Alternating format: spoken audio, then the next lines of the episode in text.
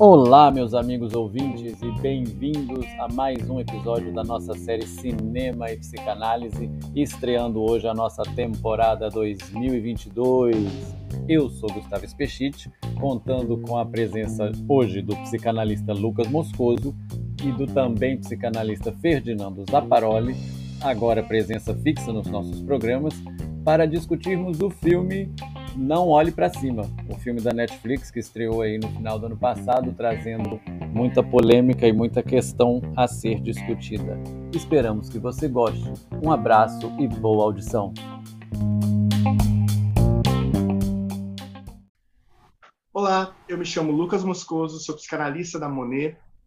Estou novamente com Gustavo Spechite, do PITP, e Ferdinando Zapparoli, dos Institutos ESP e Lalang. Boa noite, Gustavo. Boa noite, Lucas, tudo bom? Boa noite, bom dia, boa tarde, né? Como a gente sempre fala, não sei o horário que vocês estão nos ouvindo neste nosso metaverso. Prazer estar aqui novamente. Boa noite, Ferdinando, como vai? Boa noite, Lucas, boa noite, Gustavo. Mais uma vez, bem-vindos a, né, a esse trabalho, as pessoas que estão nos assistindo aí. É um trabalho que eu estou fazendo com muito gosto né? E muito feliz por fazer parte dessa equipe agora, e praticamente oficialmente agora. Poxa, oficialmente, é, muito obrigado, viu? Estamos é... também muito, muito felizes com a sua presença. Gustavo, a gente vai falar sobre qual filme, filme hoje? É só para dar as boas-vindas também de maneira oficial, né? Depois de duas participações aí em 2021, né? Estamos aqui agora com o Ferdinando no nosso cinema e psicanálise, né? Hoje trazendo o filme Sensação do Momento, finalzinho de 2021, início de 2022, Don't Look Up, Não Olhe para Cima, filme da Netflix, né? Do Adam McKay, o diretor Adam McKay, né? Uh, foi, na verdade, ele foi lançado nos cinemas primeiro, né? Para poder participar da, da temporada de prêmios. Os filmes têm que ser lançados no cinema e passar por três semanas para eles serem eleitos, né? Então ele já foi indicado ao, ao Globo de Ouro, a lista do Oscar está aí, então é um filme meio focado nesse nicho comercial. Aqui no Brasil foi lançado no dia 25 de dezembro, foi o presente de Natal da Netflix e gerou aí muitas polêmicas, discussões, né? Então vamos falar hoje de Não Olhe para Cima e Don't Look Up. Um momento complicado para se lançar um filme, né? Sobre um meteorito que vai cair no planeta no dia do Natal. Pois é, no dia do Natal, né? Então, deixa eu já dar mais ou menos o enredo do filme, para já dar o, o o ponto da nossa discussão aqui, né? Então nós temos um, uma sátira, né? Então primeiro gostaria de falar um pouco sobre o conceito de sátira, né? As pessoas às vezes confundem sátira com humor, né? É uma sátira política. A sátira ela tem a função de criticar alguma coisa, não necessariamente de maneira humorística, e fazer com que as pessoas se vejam, né? Nessas atitudes desses personagens e, bom, e revejam seus, suas atitudes, né? Se identifiquem. Né? Então aqui nós temos uma situação a seguinte, uma cientista, interpretada aí pela Jennifer Lawrence, descobre que um meteoro está para cair na Terra. Né? Então, o que, que acontece? Uh, são dois astrônomos aí, né, do baixo escalão, que estão tentando aí fazer alguma coisa. Se não me engano, me corrijam se eu estiver errado, ela é até estagiária, né? Eles descobrem que o asteroide vai destruir a Terra e tentam alertar a humanidade sobre isso. Ela é aluna do doutorado. Então, ela é aluna, né? Isso, né? É, então o filme já começa com essa descoberta, né? Uma descoberta impactante, eles fazendo as contas, quando eles descobrem que realmente vai acontecer, eh, eles começam a fazer um, um, tipo de tour pela mídia, pela, pelo governo, para alertar todo mundo sobre o perigo disso, né? que ainda daria tempo de fazer alguma coisa para evitar esse evento. Né? E aí começam as alegorias, aí começam as críticas. O próprio, o próprio asteroide seria uma alegoria à mudança climática, que é uma, uma bandeira do próprio Leonardo DiCaprio. E aí vamos ver sátira da indiferença do governo, da indiferença da mídia com, com relação à, à própria crise climática. E está aí lançado o, o, mod, o plot do filme, né? O mote principal da história. E aí vai se desenrolar, vão se desenrolar várias situações bastante interessantes e bastante atuais. Tanto é que a brincadeira do filme é que fala que é inspirado em fatos reais uh, que ainda não aconteceram. Com o pleonasmo aí do fatos reais, né? E está lançado aí o, o, o desafio, né? Vão destruir o, o meteoro, vão acreditar em mim, não vão acreditar em mim. E aí começa a saga do filme. O Adam McKay já fez Vice sobre a política americana, já fez A Grande Aposta sobre o uhum, mercado futuro, uhum. a, a, bolha que estourou, e agora ele fez um filme sobre o negacionismo. Uhum. Ferdinando, para a psicanálise, o negacionismo do filme.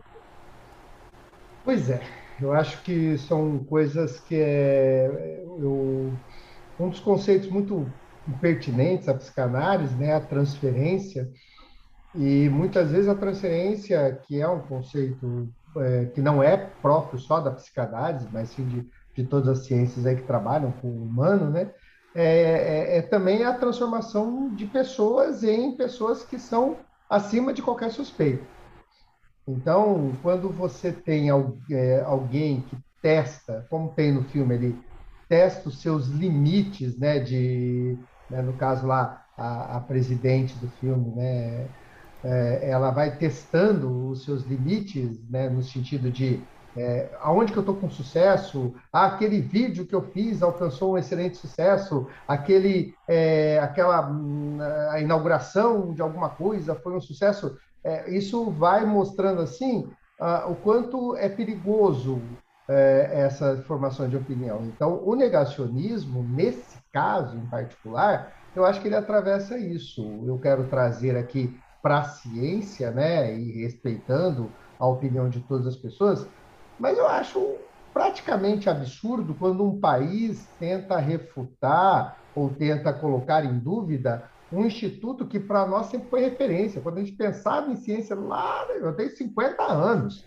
né? Quando eu estudava lá no primário, já se falava do Instituto Butantan como Instituto das Cobras, um instituto extremamente respeitado no mundo inteiro. Né? Nunca ninguém questionou a, a, a, manchinha que a gente tem aqui no braço da vacina, né? Diga-se de passagem, até um certo motivo de orgulho. E que na época, quando eu tomava essa vacina, é, parecia boi indo para o abate, né? Aquele corredorzinho de criança, tuf, tuf, tuf, era uma vacina né, absurda e todo mundo tomava, porque era justo. Aí, de repente, o Instituto Butantan se tornou uma coisa absurda, uh, os cientistas não têm mais a, a palavra a ser levada em consideração. O, as evidências em termos de falecimentos e é, impactos em todos os sentidos deixam de ter é, motivo também, porque alguém dentro daquilo que se considera correto, ou um grupo de pessoas, começa a propagar uma série de informações erradas e as pessoas vão acreditando pelo simples fato de que ele tem razão. Né? Então, é, é, como eu falei, eu, eu sou um astrofísico, né? então eu, eu tenho todas as evidências científicas, matemáticas, físicas, é, através de fotos, de comprovações e de uma série de coisas que a Terra é esférica ou redonda. Né? Tem lá um, um achatamento dos polos, etc., mas ela é redonda. Isso para mim é um fato. Né?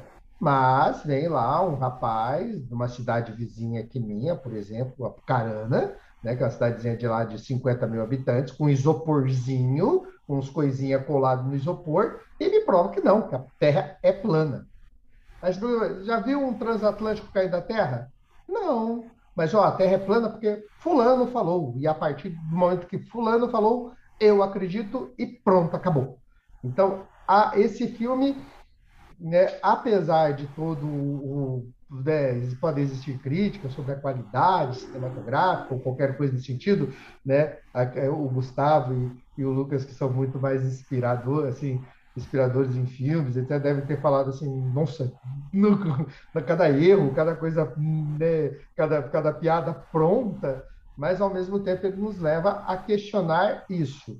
Questionar uma população que começa a se convencer de algumas coisas a partir de elementos que não são científicos, começam a no, nos fazer questionar de elementos que eram muito importantes para um país, como é, por exemplo, Chuto Butantan, é, e, e tantas outras coisas. E também questionar a vacina. Ah, mas agora a vacina é feita em um ano e 1932 a vacina demorava 10 anos para ser feita. Gente, 1932 a gente fazia cálculo com régua de, de, conta, né? Era uma régua, nem a calculadora tinha ainda. A gente não tinha, a gente não conversava com cientista. Hoje eu converso com cientista em tempo real do mundo inteiro. Veja a experiência acontecendo ao mesmo tempo mudou, o mundo mudou. Nós estamos aí globalizados com tudo. Nós estamos falando aqui, tem gente de Portugal, de qualquer lugar nos assistindo. Há de se entender que tudo isso mudou. Essa parte da psicanálise para o negacionismo eu acho interessante. Eu acho que tem muito cacique querendo medir o seu poder a partir de informações que talvez ele mesmo ache que já são absurdas. Eu vou jogar lá, sabe, um cientista Vou jogar lá que a Terra é plana. Vamos ver quem compra a ideia? Aí ele percebe que uma galera comprou, daí ele já bota essa galera para trabalhar e essa galera começa a propagar essa ideia, e aí vai indo, vai crescendo, vai crescendo. E às vezes, eu não quero entrar nesse mérito hoje, mas só quero deixar isso muito claro. Nós tivemos a volta de febre amarela, de fiteria, sarampo para o Brasil e em outros países, que teve um louco nos Estados Unidos que um dia disse assim: vacina provoca autismo. Né? O cara toma, a criança que tem autismo é porque em algum momento tomou vacina. E um monte de gente acreditou. Até a poliomielite, né, que é a paralisia infantil, voltou ao país por conta de uma informação irresponsável, absurda, de uma pessoa que quer medir o seu poder. Isso, para a psicanálise, é extremamente perigoso. Imagina a força de um psicanalista. Para encerrar esse primeiro momento de fala, Imagina o sofrimento que você pode causar para uma pessoa que chega na clínica sofrendo, angustiada, com dor, e você fala: Meu, você está sofrendo por quê? Você tem um bom carro, você tem uma boa família, você tem um bom apartamento, você tem um bom emprego, e se ainda está sofrendo, ah, faça-me um favor. Aí o cara está sofrendo porque ele está angustiado com algumas coisas, ele não acha que isso tudo seja bom e passa a sofrer mais ainda porque agora, além de tudo, ele não é agradecido. Tamanho da responsabilidade de se ter poder de informação. E o negacionismo, infelizmente, está esbarrando nisso. Traz algumas informações, e o filme faz isso, né? Quer saber se é verdade? Uhum. Olha para cima. Tá lá, tamanho da estrela, né? Tá aparecendo essa porcaria dessa estrela. Você não tá vendo? Né? Né? Lucas? E diante do perigo, é muito melhor você ter noção do impacto que vai te atingir, do que está vindo em sua direção, do que ir para uma festa e não, não tô nem aí, né? Tudo, é uma época que tudo vira meme, tudo vira uma dancinha e que as coisas perdem um conteúdo, né? Perdem a essência. E uma das melhores coisas da psicanálise é que a gente lida com a angústia de existir. Uhum. É, é exatamente o que você falou. Pode estar tudo aparentemente bem, mas ele está sofrendo, então eu vou olhar com carinho para essa dor. E é, o que a gente faz é o oposto dessa linguagem. Ah, deixa para lá. Olha como tá tudo. Olha seu carro, olha isso, olha aquilo, olha. Você não devia estar tá assim. Aí a pessoa que já está no sofrimento, agora também ela tem culpa por sofrer. Né? Eu sou culpado porque nessa posição de privilégio eu não devia sofrer. Gustavo, o que, que você achou do elenco do filme? o elenco do filme, se você contar a estatueta de Oscar ali, dá uma indicação, dá bastante, né? Então, bom, nós vamos ter aí, ó, Jennifer Lawrence, vamos pela ordem, né? A Jennifer Lawrence era a queridinha do, do, dos anos 2010, né? começou aí, não, foi antes, né? 2004, se não me engano, né? Com quatro indicações, só para ir, né? Um prêmio pelo lado bom da vida. O Leonardo DiCaprio era aquela história, vocês lembram dos memes? Por que, que ele não tinha um Oscar ainda? Né? Uhum. São, são sete indicações desde 94. A Kate Blanchett, que faz a repórter, né? num papel bem interessante. Inclusive até uh, o filme ele merece ser visto mais de uma vez, igual o Fernando falou, a qualidade do filme cinematograficamente falando pode ser duvidável, né? Mas ele tem, ele é cheio de, de detalhezinhos que merecem ser vistos mais de uma vez. O próprio nome do programa jornalístico é RIP, né? Rest in Peace, Descanse em Paz, né? Que a Kate Blanchett está apresentando, né? Ela tem dois Oscars, então vamos aí, pelo Aviador e pelo Blue Jasmine, do Woody Allen, né? Quem mais podemos destacar aqui? Mark Rylance, né? Que é o dono lá da empresa High Tech. Ele venceu o Oscar recente por Ponte dos Espiões. E eu deixei por último de propósito a Meryl Streep, né? Temos aí Meryl Streep. Nossa, todos os filmes com Meryl Streep você acha né, que, que é bom? Bem, 21 indicações ao Oscar, recordista até hoje. Então, um elenco bem forte, para mostrar uma mensagem bem forte. É uma agenda política, apesar de falarem que não, é. O filme tem essa agenda política. O filme é uma sátira política, justamente, ao meu ver, com essa questão da identificação, do negacionismo, a questão do líder, eu acho que é muito importante, né? Aí eu jogaria para vocês aí a questão do líder como a projeção do eu, né? Eu não posso fazer nada, mas se o outro está falando para eu fazer, eu acredito nele, ele vai fazer. Né? Então, eu acho que o filme mostra muito isso, com esse elenco aí estelar, né? com perdão do trocadilho, que estamos falando de, de asteroide, mas uh, eu acho que só o elenco do filme já é metade do orçamento, se você parar para olhar. né? E, e num filme que é muito malin... Ah, perdão. Não, desculpa muito uma linguagem, cinematograficamente falando, uma linguagem que retrata um pouco a nossa sociedade, que é muito rápido. O filme tem essa linguagem internet, essa linguagem, por que não dizer TikTok, onde tudo é muito rápido. Então, às vezes, a gente assistindo o filme, a gente pode se sentir acelerado, né? E com essa sensação de que vai estar. Tá... Tudo muda muito rápido. mesmo hora que estão acreditando no, no Leonardo DiCaprio, ele está lá aí ele se envolve com outro grupo, aí ele deixa já o, a ideologia dele para lá. Então o filme é muito rápido. E ele dá um certo incômodo. Eu senti um certo incômodo assistindo o filme exatamente por essa velocidade. É uma linguagem, uma maneira nova, entre aspas, de se fazer cinema. Nesse, nesse quesito. Mas que talvez esteja querendo satirizar e mostrar exatamente isso. Onde que nós vamos chegar com tanta rapidez, tanta rapidez de informação e que ao mesmo tempo não adianta de nada?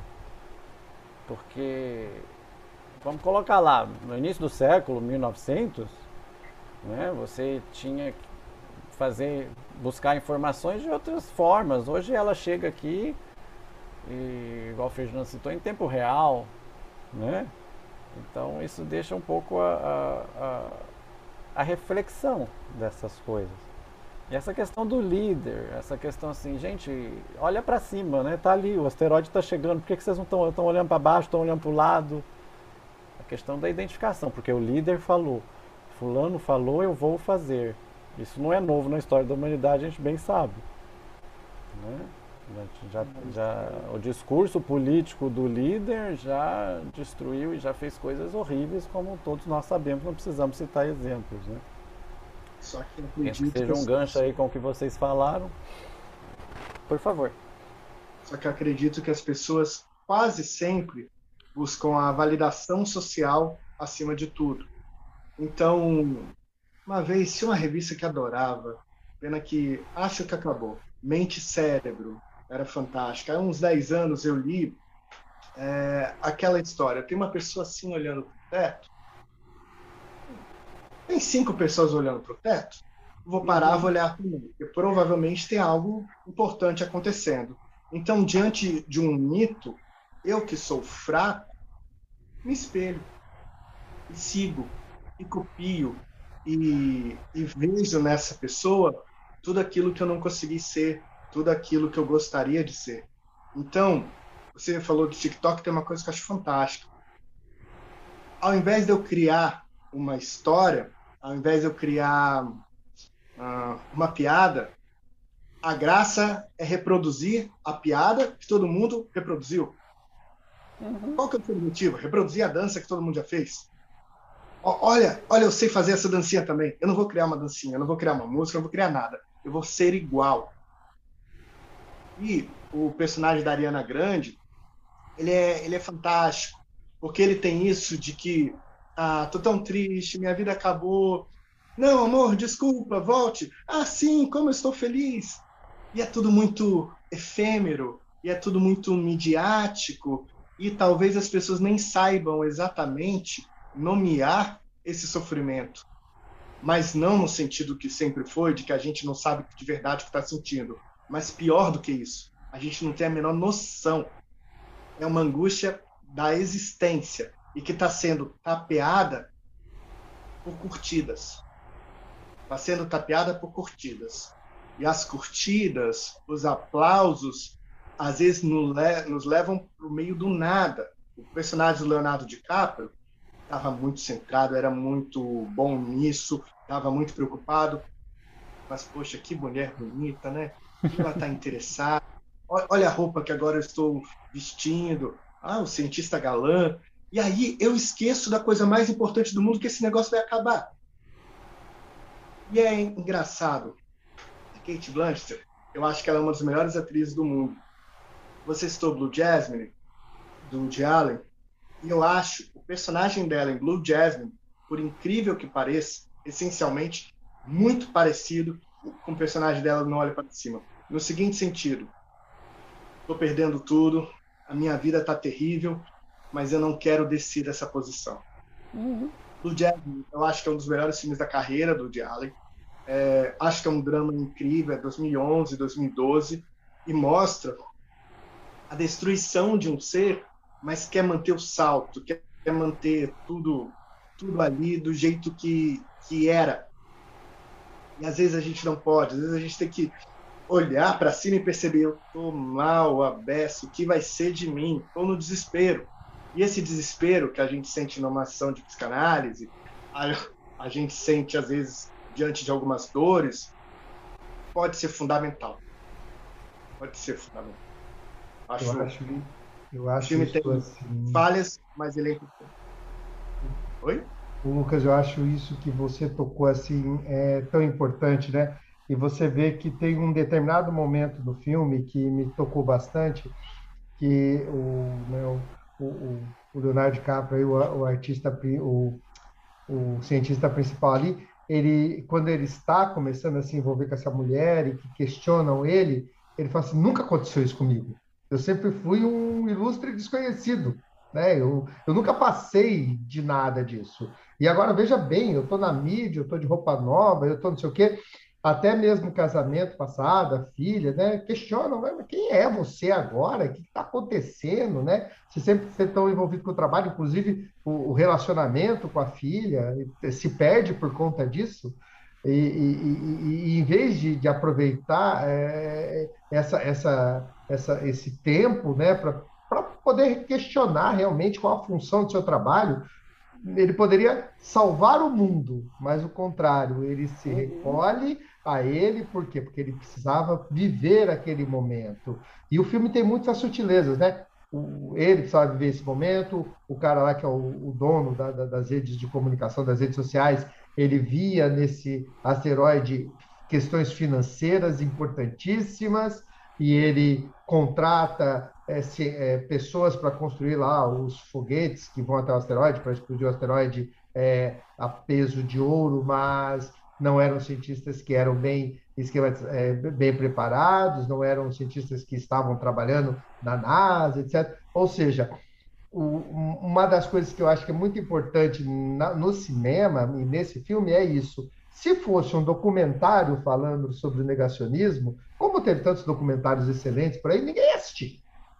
Mas quando você faz uma metáfora, aí todo mundo vai, ele entra na, na, nas graças e todo mundo começa a assistir, e às vezes, infelizmente, é, é, é necessário uma metáfora como essa para fazer a gente questionar coisas fundamentais, como o sofrimento humano, como a angústia, como a desvalorização da ciência e do cientista. A menina, né, agora eu estava lembrando, e até fui pesquisar aqui, ela era estagiária de pós-doutoramento. Ela ainda não tinha conseguido, ela era estagiária porque ela não tinha conseguido emprego ainda, então ela era supervisionante de pós-doutoramento, ela não tinha conseguido emprego ainda, então ela estava fazendo ali a pesquisa, ela estava concentrada, e como ela não tinha nada que pudesse revelar, assim, ela ficou em segundo plano. E mesmo quando o, o, o cara da, da NASA, né, o, o, o tenente lá, alguma coisa da NASA, percebe que eles estavam falando a verdade, ele vai até o, a presidente para falar sobre o assunto, ela fala, ah, depois a gente vê isso daí. Nem ele estava sendo valorizado, ou seja, há que se pensar justamente nisso que você acabou de falar, na ganância, na necessidade de curtidas, na necessidade de reconhecimento, a partir do virtual o que está trazendo um perigo muito grande, porque a gente está medindo tudo a partir do virtual. Eu não tenho nem ideia direito do que está acontecendo na minha casa, mas o importante é que eu consegui, num post que eu fiz no Instagram, 500 curtidas e isso vai ser assim espetacular. Né? O importante é isso. Isso Posso leva... só fazer um comentário? Por favor desculpa, você, você falou do virtual. É, bom, como, como é o meu trabalho, eu recebo muita propaganda de psicanálise, né? Eu odeio. Por quê? São propagandas do tipo: tenha o maior número de clientes, esteja rico, fique muito. tenha, digamos assim, um atendimento comentado por todos. Poxa, você está indo para o lado da validação social para agir como analista, você eu digo a propaganda, né? Não, não nenhum dos dois, evidentemente, mas eu digo, tu não pode entrar no nosso mundo. O objetivo da clínica psicanalítica não pode ser chegar e falar assim, caramba, consultório lotado, hein? Agora, poxa, esse mês eu ganhei isso. Eu acho que quando as coisas começam a perder a essência, fica num nível a gente não sabe para onde vai. É, é, como o cientista que, que eu acabo chamando de Leonardo DiCaprio sempre, né? eu não me lembro o nome do personagem, mas, mas é como ele. Poxa, ele podia salvar o mundo. Não, mas é, o que você falou, nunca, eu, eu, nunca tive isso, eu nunca tive aquilo. Olha, olha como ele está importante. Não existe nada mais importante que salvar o mundo.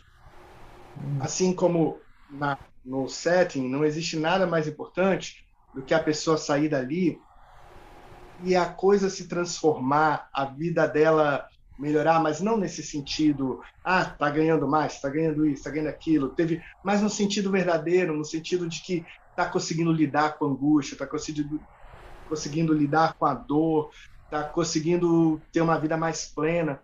E ao invés disso, eu não posso ter uma uma clínica voltada para o quanto eu sou importante.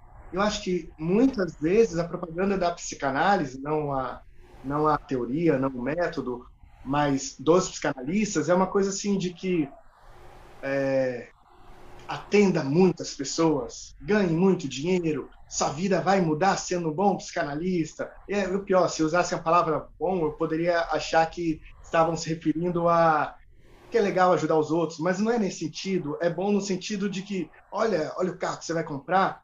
Essa não é a essência da coisa. O Freud é alguém que recebeu uma proposta de Hollywood para colaborar com um roteiro sobre amor e recusou. Não era isso a clínica dele. Oh, você pode ficar rico, seu Freud. Dá uma consultoria aqui para gente. Fala uma coisa que todo mundo vai gostar. Não, obrigado. Entendeu? Então eu acho que essa essência é o que mais faltou ao personagem Leonardo DiCaprio e algo que podia ter salvado o mundo. Uhum. Eu vou fazer duas pinçadas aqui em cima das falas, que foram dois assuntos que, que merecem discussão. Primeiro, essa questão do, da rede social, que é um dos fatores aí discutidos no filme, né? Pegando aí o gancho da personagem da Ariana Grande, né? Que é um, um artista e tá lá brigando com o namorado, né? Isso era todo o sofrimento dela.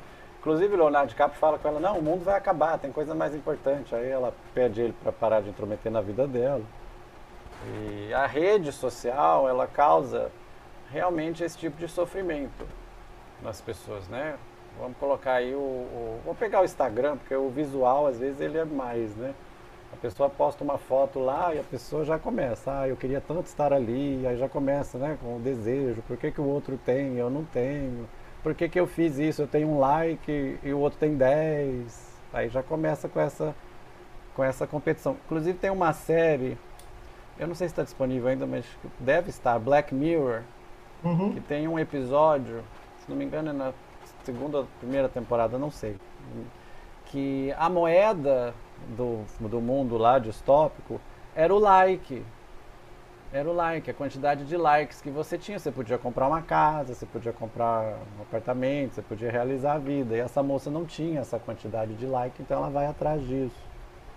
Isso é efeito aí, vamos dizer, dessa tecnologia, dessa modernidade que é mostrada no filme com o personagem do Mark Rylance, né, que é o dono da empresa. Então, isso gera um sofrimento, isso gera uma angústia, esse mundo social onde as pessoas não se desconectam.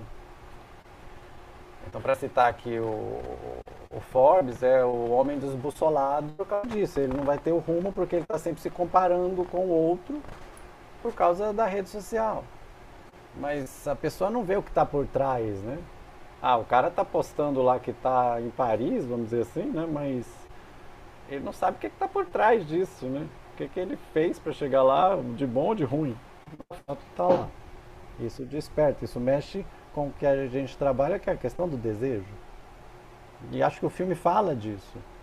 Porque quando o Leonardo DiCaprio, eu, eu também agora não vou me lembrar o nome dele, mas fica até mais fácil para todo mundo identificar sai do, sai do, do objetivo dele, que era ajudar a Jennifer Lawrence a mostrar para todo mundo o perigo e ele se encanta, se cai naquilo ali. Então ele está realizando uma vontade dele e o resto né, acabou. E uma cena que é uma cena que eu acho quando ele cai na real é quando é tarde demais, quando ele está dirigindo, ele vê que realmente ele liga para ela e eles têm aquela cena que, para mim, é uma cena bonita, é uma alegoria bonita, quando eles estão na última ceia. Lá. A família, tá, a moça, o, o menino de rua, o Chalamelão, né, o queridinho aí do Me Chame Pelo Seu Nome. Aquela ali tem uma coisa interessante também com questão de discurso, né? Todo mundo era bam, bam, bam, mas ninguém sabia rezar. Mas só precisava rezar na hora do aperto. Então ele, que era de rua, que não tinha, não era estudado, faz a oração. E o mundo acaba.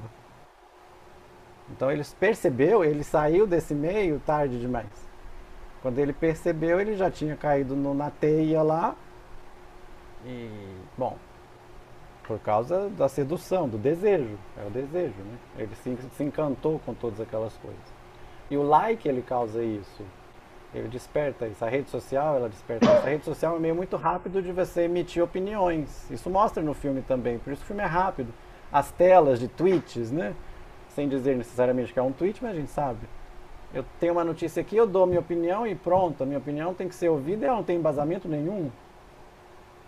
Né? Isso acontece. Então, e essa questão que você está falando, Lucas, que é o outro ponto para fazer o pensamento que é um ponto que me é muito caro, acho que vocês dois sabem disso, que é a questão da, da, da publicidade com psicanálise, né? Fique, fique rico com psicanálise, né? Psicanálise holística, psicanálise urbandista, nada contra religiões, mas uma coisa não mistura com a outra, né? Uma coisa não se mistura com a outra.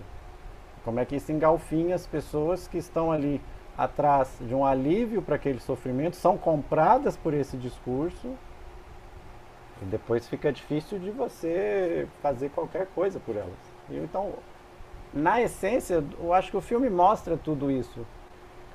Por isso que mesmo e deixo claro aqui, mesmo não gostando, não tendo gostado do filme cinematograficamente falando, acho que a discussão é válida. Uh, acho que a pauta colocada pelas pessoas que acompanham é, foi válida para trazer esse tipo de discussão. E é justamente a função do que eu falei no começo da sátira. A sátira, ela tem essa função. Mas ela é 880, ou você gosta ou você não gosta. É a função da sátira, nesse caso, a sátira política, a sátira social, principalmente num ano importante como o nosso, que, que é um ano de, de eleição. Né? Acho que vale a pena ponderar esses pontos. O que, que vocês acham? Gosto bastante, Já. acho importantíssimo isso que vocês estão falando, né? Eu reformei essa, esse, esse, agora no começo do ano eu fiz esse armário, essa estante que está aí atrás, né? Você deve lembrar que na, nos podcasts passados era um, era um outro fundo aí, né? E quando fiz, a primeira coisa que falaram assim, não, né, algumas pessoas quiseram levar para esse lado, ah, quer dizer, começou Falei, não, foi um investimento muito mais na minha qualidade, né? Na minha qualidade de vida. Eu passo aqui dentro 8 horas, 10 horas por dia, né? Então eu queria guardar os meus livros de uma maneira organizada, eu queria organizar os brinquedos, eu queria ter espaço para guardar as minhas coisas, né? E eu quis fazer isso nesse sentido, em hipótese nenhuma é, é, como vocês estão dizendo. Primeiro, a psicanálise não pode estar ligado a nenhum tipo, e, e eu acho a religião, a doutrina religiosa extremamente importante para quem, é, quem queira acreditar e depender de qual seja. Isso é uma questão pessoal e só. Mas ela não pode estar ligada a isso. Se eu sou é, o, o, Lucas, é, por exemplo, o meu psicanalista é o pastor da minha igreja. Como é que eu vou ter coragem de olhar para a cara dele e falar que eu estou cobiçando a irmãzinha da igreja?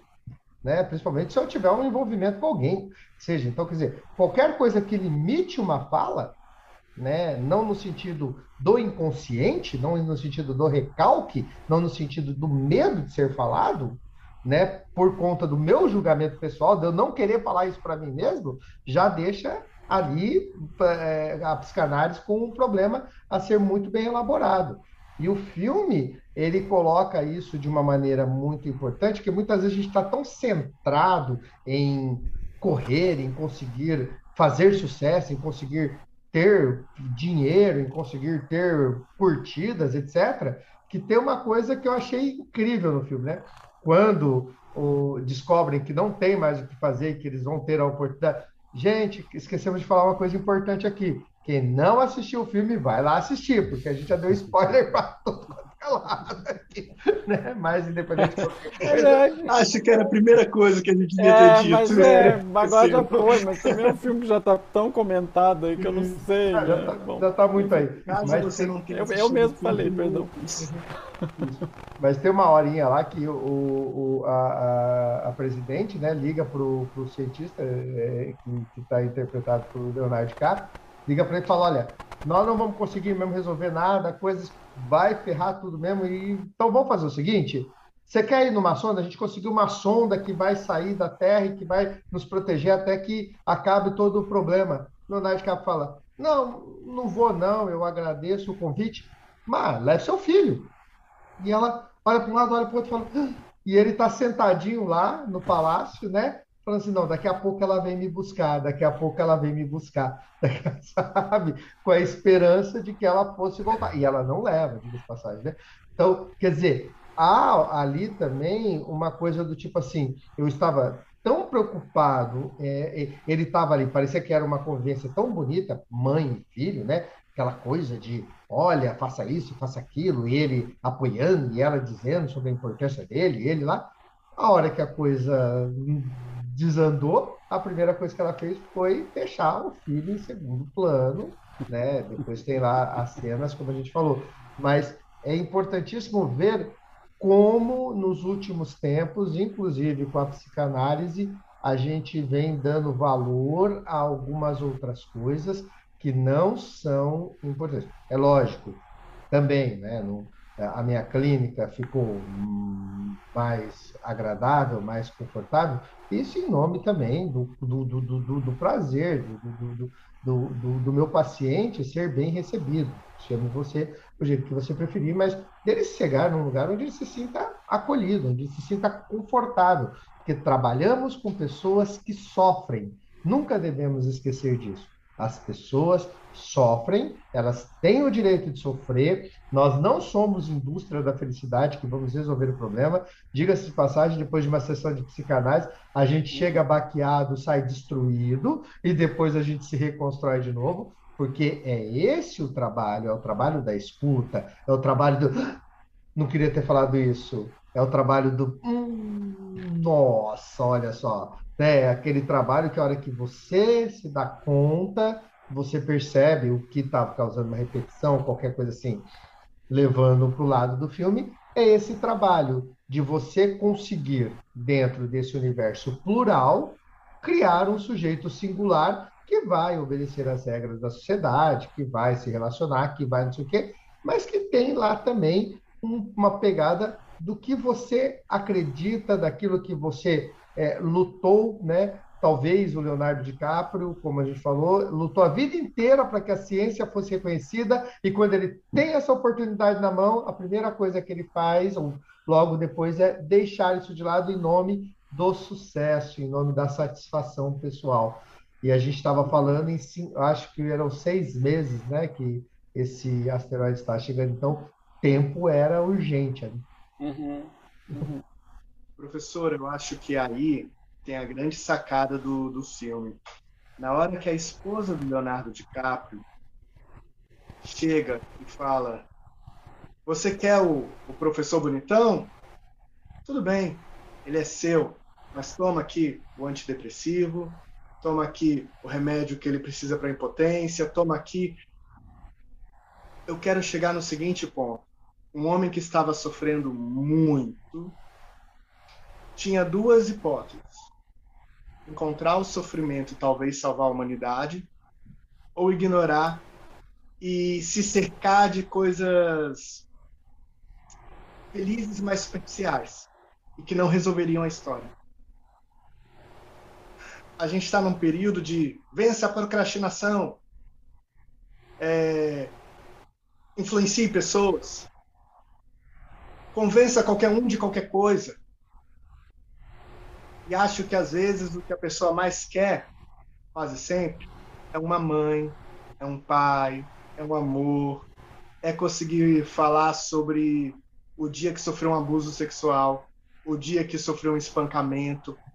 São coisas que as pessoas não podem conversar na rua. As pessoas não podem, no dia a dia, elas não podem chegar numa festa e falar sobre essas coisas.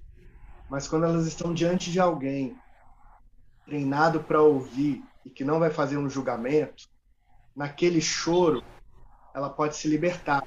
Não que vai ser gostoso, não vai ser. E eu acho que diante da dor que aquele personagem que precisava de uma pílula para ter uma relação sexual, de uma pílula para sorrir, de uma pílula, ele podia ter visto isso com mais carinho. Mas ele tapeia isso uma mulher lindíssima, tendo um, um, caso que nem tinha tanto a ver com ele assim. Tem uma hora que ele fala: Quero saber mais sobre você. Ah, eu gosto do restaurante tal. Que legal, né? A, a intimidade deles. Então é, é, muito. São relações muito efêmeras, muito superficiais, que estão pintando uma angústia. Mas a angústia ainda está lá, sabe? É, é um filme que acho que tem uma mensagem fantástica. Não, não foi o meu filme preferido, embora eu adore o trabalho do Adam McKay. Acho que ele é um diretor muito competente. Uhum. Acho que a Grande Aposta é um filme que tem que ser visto. Um dos, um dos melhores filmes daquele ano, se não me engano, Spotlight, outro filme fantástico. Mas é legal pensar nesse filme, discutir esse filme. Vale a pena ver esse filme até para se ter uma opinião sobre tudo que a gente viveu nesses últimos dois anos. É isso. Gustavo? Não, tranquilo. É, essa questão que, que está falando do personagem Leonardo DiCaprio me remeteu àquele funcionário, né? Que ele trabalha a vida inteira para ser promovido e quando ele é promovido, ele por algum motivo consegue ser mandado embora, né? Pelas ações dele, por alguma coisa.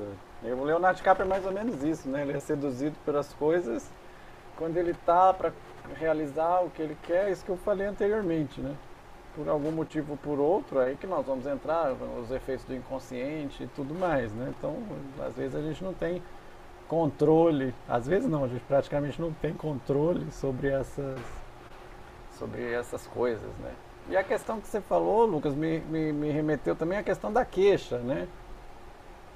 Queixa que eu digo no sentido de reclamação. Né? Todo mundo gosta muito de reclamar, né? Ah, está muito frio, ah, está muito calor, ah, isso, ah, isso, aquilo. E acho que na análise, esse lugar de queixa, ele cai, porque não vai ouvir a queixa, a reclamação dele, vai você vai se responsabilizar por isso. Você vai fazer com que a pessoa se responsabilize por isso. Então, isso é um processo que dói, a gente sabe que dói. Né? Lembrando que o processo de análise pessoal ele tem que ser constante, e a gente descobre que dói. Né?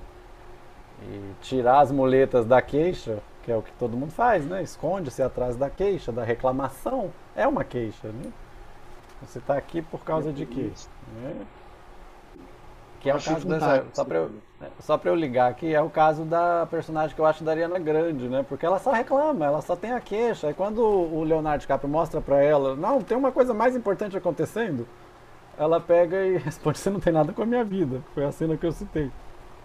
Então você vai pra análise, você tira a muleta da queixa. É um lugar onde se queixar das coisas, nesse sentido de reclamação, tá? Nesse sentido de que tá, tá, tá ruim, você vai me apoiar porque tá ruim, porque não, né, a queixa é solidária, né? A gente sempre acha alguém para apoiar a nossa reclamação. Né? É... Eu acho que aí não traz essa felicidade em pílula, né? Você vai ter de outra forma. Uhum. Por favor. É ótimo o que você falou e acredito que é por isso que o analista não pode ser corrompido. Porque se o analista quiser aquele cliente acima de tudo, ele vai começar a embarcar num, num, num caminho em que eu quero que ele saia daqui satisfeito. Eu quero que ele sempre saia daqui uh, sentindo que eu concordo, sentindo que é isso mesmo, para que ele volte. Porque ele paga bem, porque eu quero. Só que não é isso. É um, é um momento em que às vezes a pessoa vai querer xingar e daí ela vai se sentir melhor mas sentir melhor porque ela entrou em contato com a dor dela e não porque eu fiz uma massagem no ego dela. Acho isso muito perigoso ir, ir por um caminho de massagear o ego de alguém, que é justamente o papel da Kate Blanchett para o Leonardo DiCaprio. Um homem com tantas angústias, mas ele encontra alguém que vai exaltá-lo. E diante dessa exaltação, ele esquece do sentido das coisas. Uhum. Inclusive, é isso que você está falando, né? Uma discussão que já vem, vendo, vem, vem, tendo bastante tempo, né? Até uma coisa que me preocupa bastante quando se fala nisso, em, em fidelizar, né? A, a, moda agora é fidelizar, né? Então, inclusive, fidelizar, fidelizar é. pacientes, é. etc. Né? Os meus pacientes, né? Na minha clínica, isso é uma opção pessoal minha, eu sempre deixo à vontade. Pode me pagar por sessão, você pode me pagar é, por mês, conforme a sua necessidade, mas nunca antecipado. Nunca. É, porque pode ser que você não possa vir, pode ser que eu, que doente, não possa ir, pode ser que você não queira mais ficar comigo, daí tem que me ligar, falando, não, oh, paguei a sessão, mas eu não... não né? E para mim foi o comecinho da clínica, Lucas e o Gustavo também, que uma das coisas que mais me angustiava era assim, sumiu. E agora? Ligo, não ligo, pergunto, não pergunto, e chegou um momento que eu decidi que não, isso era também objeto de análise. Se ele foi embora por algum motivo, ele foi e tudo bem. E uma coisa que era que foi para mim também bem interessante, por isso que a gente sempre tem que estar muito atento à ética da psicanálise, ele voltava. Né? Um ano depois aparecia lá, né? Ô, ô Ferdinando, tudo bem? Queria marcar uma sessão. Ah, beleza, para que você quer? Como se tivesse tido uma continuidade da sessão, como se nada de. Não, por que, que você sumiu? Ó, você ficou devendo sessão passada, nada disso. Começava ali um novo trabalho e pronto. Esse filme, ele traz isso, né? Ele traz justamente isso. O, porque o, o pano de fundo do filme é, primeiro, vamos, vamos, vamos, vamos ganhar a eleição, vamos ganhar dinheiro, vamos manter o, o, o, nosso padrão. Se eu ganhar a eleição, todo mundo vai ser beneficiado, inclusive o, o, dono das redes sociais, que também vai conseguir mais minério que ele precisa para produzir lá no Vale do Silício mais fortuna. Então, pano de fundo do filme é sempre esse, né? Que o mundo agora está ficando. O meu poder se mede.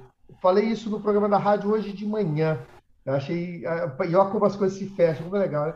Falei, eu queria ser muito reconhecido porque eu sou um professor que fez doutorado e não porque eu moro num bairro um pouco melhor na cidade de Londrina.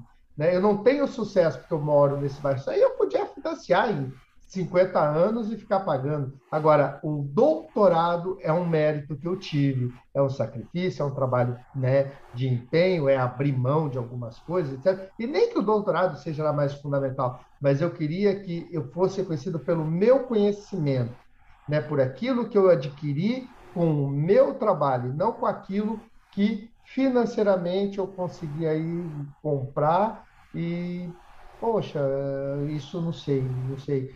É, eu acho que as pessoas têm que aprender que se você quiser ter um carro, se você quiser ter uma BMW, não tem problema, desde que isso seja o seu desejo, o sonho em ter uma BMW. Fui lá e comprei porque eu queria, porque meu pai achava lindo e ele não teve oportunidade de ter, porque eu acho um carro maravilhoso, porque eu acho um carro confortável, porque quero segurança para minha família. E não porque, ó, agora eu tenho uma BMW, cheguei no topo, eu tô rico, eu tô bem, eu tô isso, eu tô aquilo, né? É, é, é a gente já falou isso em alguns momentos. Em, em, algum momento o universo vai ter que pensar e conspirar aí de alguma forma para a gente compreender que ser é muito mais importante do que ter, né? Uhum. É, a validação social você está falando, vou ter o carro para ter a validação social. Não, né? É por outras coisas, né? É bem importante isso. Eu acho que o filme fala, traz essas coisas também, por isso que eu até sugiro é, de se rever o filme com, a, com atenção aos pequenos detalhes, pequenas falas, pequenas coisas que aparecem na tela, que, que entregam essas, essas nuances. É o olhar atento, né? É o olhar para o filme, que é, vamos pegar o olhar do título e levar para outro lado, né? Aí é o não, não é o não olhar, é o olhar, né? E realmente tem isso. Ele vislumbrou certas coisas, né? Como a gente colocou. E quem tinha tudo, que é a personagem da Ariana Grande, por exemplo, da própria Kate Blanchett, que era bem reconhecida, né, no trabalho dela, fazendo o link de novo que o Lucas fez com a Blue, com a Blue Jasmine, que é mais ou menos a mesma situação, se não a mesma situação, num ponto de vista diferente, né? que tem tudo, mas não tem nada, porque é vazia. Né? Porque é, vamos pegar aqui a ética do desejo, que é o que a gente trabalha com ela. Né? Bem, bem interessante esse ponto. E o grande problema de querer ter acima de ser é que você nunca vai ficar satisfeito. Preciso de uma coisa nova, uma coisa uhum. nova, uma coisa nova, uma coisa nova, e passo a ser um escravo do desejo do outro. Uhum. E, e, nunca vai chegar lá, e, e exatamente isso. Nunca vai chegar lá. E, e uma coisa Você... assim que eu acho incrível, né? É, por exemplo, né? Gente, eu tenho que fazer uma fofoca para vocês, tá? Para quem está assistindo aqui, o Lucas. Depois eu abri o Lucas Ele derrubou os filmes dele lá, acho que são pelo, pela contagem passou ali, uma quantidade boa que dava para ele ter comprado, né? Como conforme as piadinhas de TikTok ele poderia ter comprado a Ferrari dele, mas ele preferiu comprar em filmes que ele tem lá colecionáveis, né? Como isso é fundamental, né? Como é, é, é bonito a gente a, aprender a viver ou aquele querer que não é o desejo, né? Um monte de quereres apontam para um desejo, mas não uhum. são o desejo. Mas como é legal a gente, né? Ah, por que você tem tanto filme? Não sei. Você já assistiu todos? Ah, nem sei, talvez até assisti, não sei, talvez sim, mas não me lembro. E por que, que você está aí guardado? Porque eu quero. Porque, sabe, é o que eu gosto, é o que, eu, é o que me dá prazer. É, é isso da singularidade né, de cada um de nós, é, é respeitar o outro sem né, é, falar assim. Você fala assim, nossa, mas guardou tanto filme, Olha que absurdo, né? Ter filme aí e, e, e ficar colecionando esses filmes, que agora tem tudo na internet. E para quê? Que coisa ridícula, Lucas. Aí você dá uma subidinha lá na minha câmera, você vê que lá no ponto mais alto do meu armário tem um Yoda, né? De pelúcia lá. Ué, Ferdinando, você acabou de criticar meu filme, você tem o Yoda de pelúcia? Tenho. E não foi barato, não, mas é o meu Yoda. Aqui que eu perco que eu não posso mostrar. Tô vendo que a biblioteca do Lucas está um pouco atrás, a sua, a minha está na minha frente, mas eu tenho esse essa identificação com isso. E realmente, geralmente me perguntam: "Ah, mas para que isso tanto? Isso hoje tem tudo no stream". Eu falo, mas é meu, entendeu? Eu posso ver a hora que eu quiser, eu posso olhar a hora que eu quiser. O streaming pode sair de lá quando menos esperar. Eu gosto de ter. Ah, mas ele é livre no PDF. Eu vou, eu, eu tenho, tá aqui. Tem, que eu preciso, pega aqui. É isso. Isso aqui é que a gente falou no outro podcast que são a... Oi? Desculpa, tem hobbies que às vezes significam muito pra gente. Eu, eu sei que é estranho, muito. mas eu adoro o que eu vou dizer. Eu tô analisando pela psicanálise os personagens do Batman. E, e eu uhum. acho fantástico, sabe? Eu pego o um quadrinho antigo, pego a série. Ah, Mulher Gato, aconteceu isso. E, e, eu tento aplicar a psicanálise em cada coisinha que eu faço, sabe? Que eu acho que é algo muito da cultura mesmo, a psicanálise. Eu acho que a psicanálise também é um produto da cultura. E, e às vezes, quando a gente está no atendimento, como a gente não, não consegue, não pode, não deve dar o exemplo de uma outra pessoa, eu falo, olha, tem um personagem de um filme que fez isso. Entende? Aí a pessoa entende a história sem eu violar nenhuma ética. Então, mas, mas realmente é uma paixão que eu tenho desde os nove anos, 17. Então, tem tempo já. E é por isso que estamos aqui, né? Desde o primeiro cinema e psicanálise, né? Porque a vida nos deu o um encontro, nós juntamos as duas coisas, vamos levar isso para uma outra plataforma, né? Então, é o que nós falamos no podcast passado, a questão do tirar do sujeito o que lhe faz bem, né? A sua idiosincrasia, né?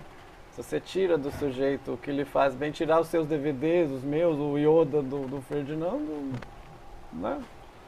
vai, ficar, vai ficar o quê?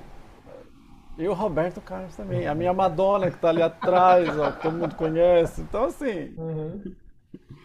Pois é, eu falei, eu falei, bastidor de novo, já que o Ferdinando comentou, eu comentei com você no, no particular, né? Pode Sim. tirar qualquer coisa, você tirar meu cinema, é, tirar meu cinema, meus livros, minha Madonna, aí complica. Aí ele acrescentou, e o meu Roberto Carlos, ele também vai para a lista. É, eu sempre achei que Star Wars poderia ser um curso de psicanálise. Assim. O, ali é o complexo de ético, ali tem o que você quiser de psicanálise. Star Wars é um negócio fantástico. Não. E, eu queria só defender, só para aproveitar para defender uma coisa aqui do Lucas, tá, gente? Isso aí que ele está falando não é psicanálise selvagem, ele não vai sair interpretando tudo. É, é, e é isso que a gente é. tem que entender. Ver psicanálise em tudo não é exercer psicanálise selvagem. Exercer psicanálise selvagem é. Ah, tô, oh, ah, você está com uma caneta na boca, quer dizer que você tem vontade de fumar. Isso é psicanálise selvagem. Agora, querer pensar o Coringa a partir da psicanálise é uma coisa maravilhosa, super divertido. Né? É gostoso de fazer. Sabe, eu, eu vi uma charge esses dias que é. Lembra do menino do sexto sentido? Uhum. Sim, sim. Aí eu vejo gente morta, né? Aí era ele, assim, naquela cena famosa lá, né? Aí no balãozinho, eu vejo psicanálise. Aí, aonde? Em todo lugar. E, e teve é, uma piadinha essa semana na internet que eu vou te dar risada que às vezes a internet, a psicanálise também tem esse lado, né? Ler Lacan é fácil, difícil mesmo é dobrar lençol de elástico. Né? Ninguém consegue. Eu vi esse, é. eu concordei. Eu concordei. Falei, não, Lacan é fácil, né? É, eu, é, pegam muito no Lacan, né? Independente da linha que você for seguir, né? Eu, a gente estava falando a questão do, do, desejo, né? Quando você descobre que você nunca vai é, ter o seu desejo, chame ele do que quiser, objeto pequeno A, o que você quiser, dá uma tristeza danada, né? Mas a vida é assim. Né? Então eles ficam falando, meu desejo era entender Lacan de cabo a rabo. Eu já falo assim, bom, isso não vai ser possível. Vai ser. eu, acho que, eu acho que nem ele se entendeu de cabo a rabo. Inclusive, aproveitando o filme, né, voltando ao filme que você falou de desejo, eu acho incrível. Se você pegar, como eu falei, da psicanálise, né? Então, os caras estão lá na sonda, eles conseguem se salvar, e os melhores cientistas, eles caem lá num outro planeta, que é um planeta que tem as características da Terra, e eles estão prontos para poder sobreviver com água, com tudo, desce todo mundo da sonda, já meio que querendo comemorar as coisas, e o que, que tem? dinossauro carnívoro. O real, o real a placa, né? O real fala assim, é. ah, você pensa que vai ser assim? Não, o negócio é aqui, ó, o buraco é mais embaixo. o real sempre volta e já, já que nós falando... É, é que a gente tava falando dos spoilers, já que já foi avisado o spoiler, é, é uma hum. cena do final do filme que, que acontece com a Meryl Streep, né? O Brontossauro, sei lá como é que é o nome, não me lembro, né? Uhum. Ele pega e pronto, nhau, acabou, pronto, abocanhou ela e acabou tudo, né? Então, eu digo, eu digo assim, que eu sei que quem escuta a gente, e até a gente aqui, dependendo da linha que você for seguir, eu sei que tem lacaniano, freudiano, winnicottiano, que seja, né? a, a base é a mesma, né? Então, uhum. a ética do desejo é a mesma. Né? Sempre Freud. Bom, eu acho... coisa, Oi, desculpa. Sempre o quê? Sempre Freud, né? Nunca se esqueça, a gente quer sempre mexer foi. com psicanálise, é, vai a base é sempre a mesma. É, é, isso que eu digo, a base é sempre a mesma, a base vai ser sempre Freud. Então, é uma outra discussão que se tem aí na formação. Ah, eu sou isso, ah, eu sou aquilo, ah, eu sou aquilo. Bom, eu isso aí já dá um assunto para outra discussão. Eu, eu acho. Diga-nos, perdão. Não, desculpa. É, acabei embolando. É, eu acho que muitas vezes quando a gente fala assim, eu sou isso e só penso nisso, só gosto nisso, isso, disso e isso é o máximo, eu estou querendo suprimir uma falha minha com alguém grande, sabe? Porque ninguém é melhor do que eu nisso. Quando a gente está uhum. tranquilo, mais modesto, mais, poxa, ali aquilo foi bom, sabe? Aprendi tanta coisa. Talvez a gente lide melhor com a nossa dor. Talvez é porque a gente lide melhor com a nossa dor, com a nossa um nosso jeito pequeno, porque somos pequenos mesmo, sabe? Quando a gente reconhece as nossas riquezas, é bem provável que a gente consiga alcançar as coisas e não seja um reprodutor das coisas. É, no seguinte sentido, há umas duas semanas eu me Eric Fromm, foi tão bom, foi tão maravilhoso, foi tão incrível, eu me senti tão bem, aprendi tanta coisa nova e nova no sentido a teoria eu até sabia, mas daquilo entrar em você e você pensar, poxa, eu, eu tenho que agir desse jeito, uh, esse ponto eu tenho que melhorar, estou sentindo um negócio diferente. E não é um dos autores que as pessoas mais recomendam, não é um dos autores que as pessoas mais elogiam, não é um autor que as pessoas batem no peito e falam assim, eu sigo Eric Fromm. E para mim foi fantástico. Então acho que isso é, é fundamental, sabe? Você buscar o que é melhor para você sem se preocupar com quanto aquilo vai te engrandecer. Que a gente sempre corre o risco de se tornar o Leonardo DiCaprio. Isso é perigoso. Uhum. Isso é perigoso.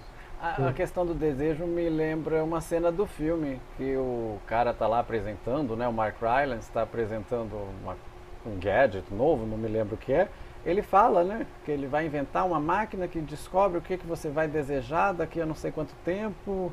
O algoritmo faz uma crítica a isso, né? Então a gente vai já já vai é, satisfazer o seu desejo. Me lembrei dessa cena agora, né? A gente já vai saber o que a pessoa quer e satisfazer o desejo dela. Mas aí já dá uma outra discussão. Mas é aquela história, né? Quando eu consigo aquilo, eu vou querer a outra coisa, porque aquilo já não preenche mais. Então o filme fala disso e mais e é a sociedade que a gente está nela. Que tá e nessa... a pergunta, né? Hã?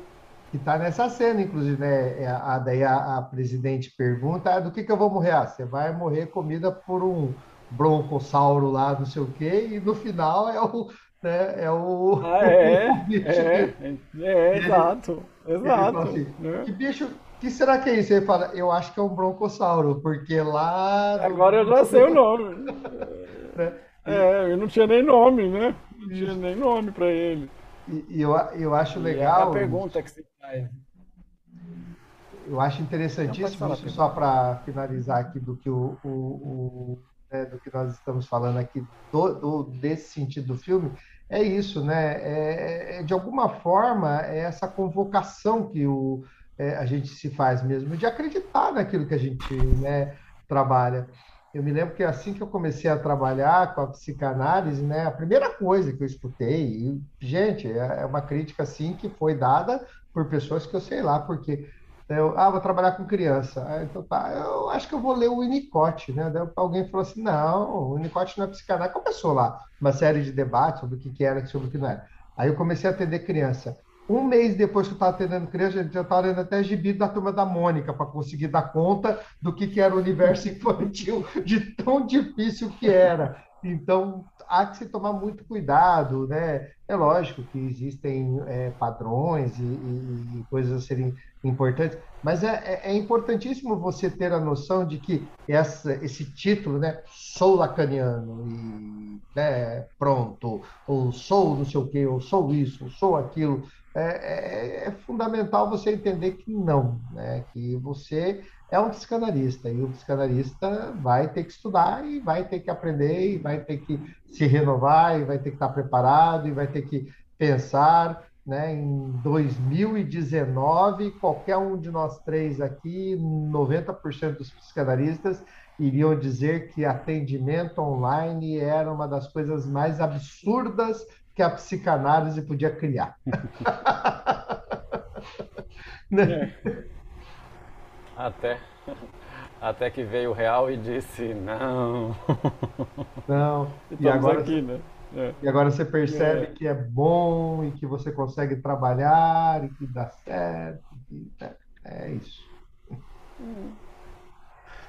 Senhores, é falamos, isso. Agora, gente... só para encerrar, é, falamos, mas que bom, né, que falamos. Então, só para fechar, né, as, as impressões, como eu já deixei claro aqui.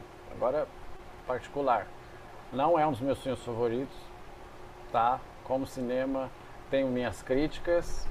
Né? Quem, quem acompanha o blog aí, quem já está nos grupos de cinema, já até já discutiu comigo por causa disso. Então, por isso que estamos aqui, que eu convoquei vocês dois para cá.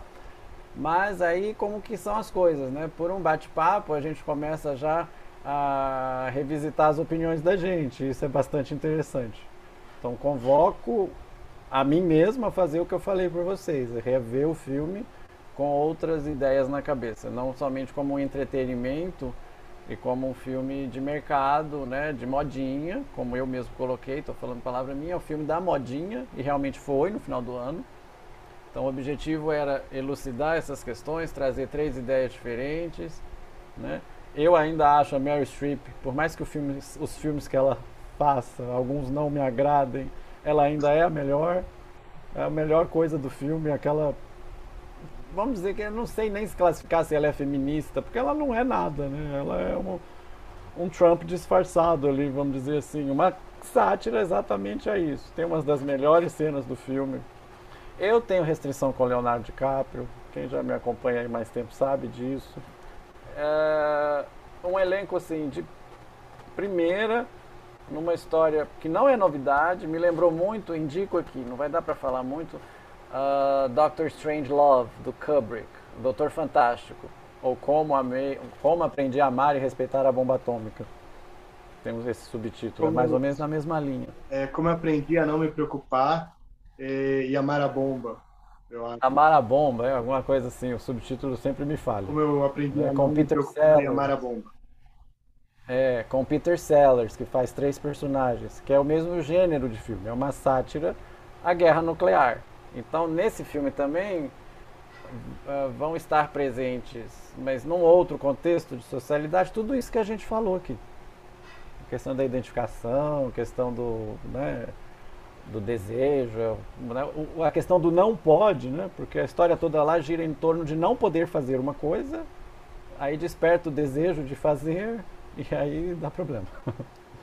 Então deixa aí essas indicações, deixa aí esse convite a, a, a ver o filme ou a rever o filme, a deixar os comentários aí pra gente. Quem tá no YouTube, gente, fazer aquelas coisas de youtuber agora, né? Dá o like no vídeo, inscreve no canal se não for inscrito, né? Isso ajuda muito. e primeiro podcast de 2022, agora com a presença fixa de Ferdinando Zaparoli, que é sempre um prazer. Né? Acho que nós vamos fazer alguma coisa de Star Wars. A gente promete muita coisa, né? A gente tá igual político, promete, é. tem que cumprir, né? Então, eu tava olhando a lista de promessas, já tava grande, né? Tava o pagador de promessa do Dias Gomes, mas enfim. Lucas, sempre um prazer discutir, trazer essas coisas com você desde o meu primeiro podcast, que é, era nosso, né? É nosso, não é meu. Agora, com, aumentando cada vez mais. Obrigado a todo mundo que nos ouviu até agora. Né? Estamos disponíveis no Spotify também. Vou colocar na descrição embaixo do vídeo. E olhem para cima, gente. Olhem para cima, olhem para o lado, olhem para trás, olhem para todos os lados. Né? É isso. Obrigado, obrigado, Ferdinando. Boa noite. Eu agradeço, obrigado Lucas, obrigado, obrigado Gustavo. Assistam o filme de novo. E, gente, a Terra é redonda, tá? Pode acreditar. Boa noite, gente. Tchau, Boa noite. obrigado. Boa noite. Tchau.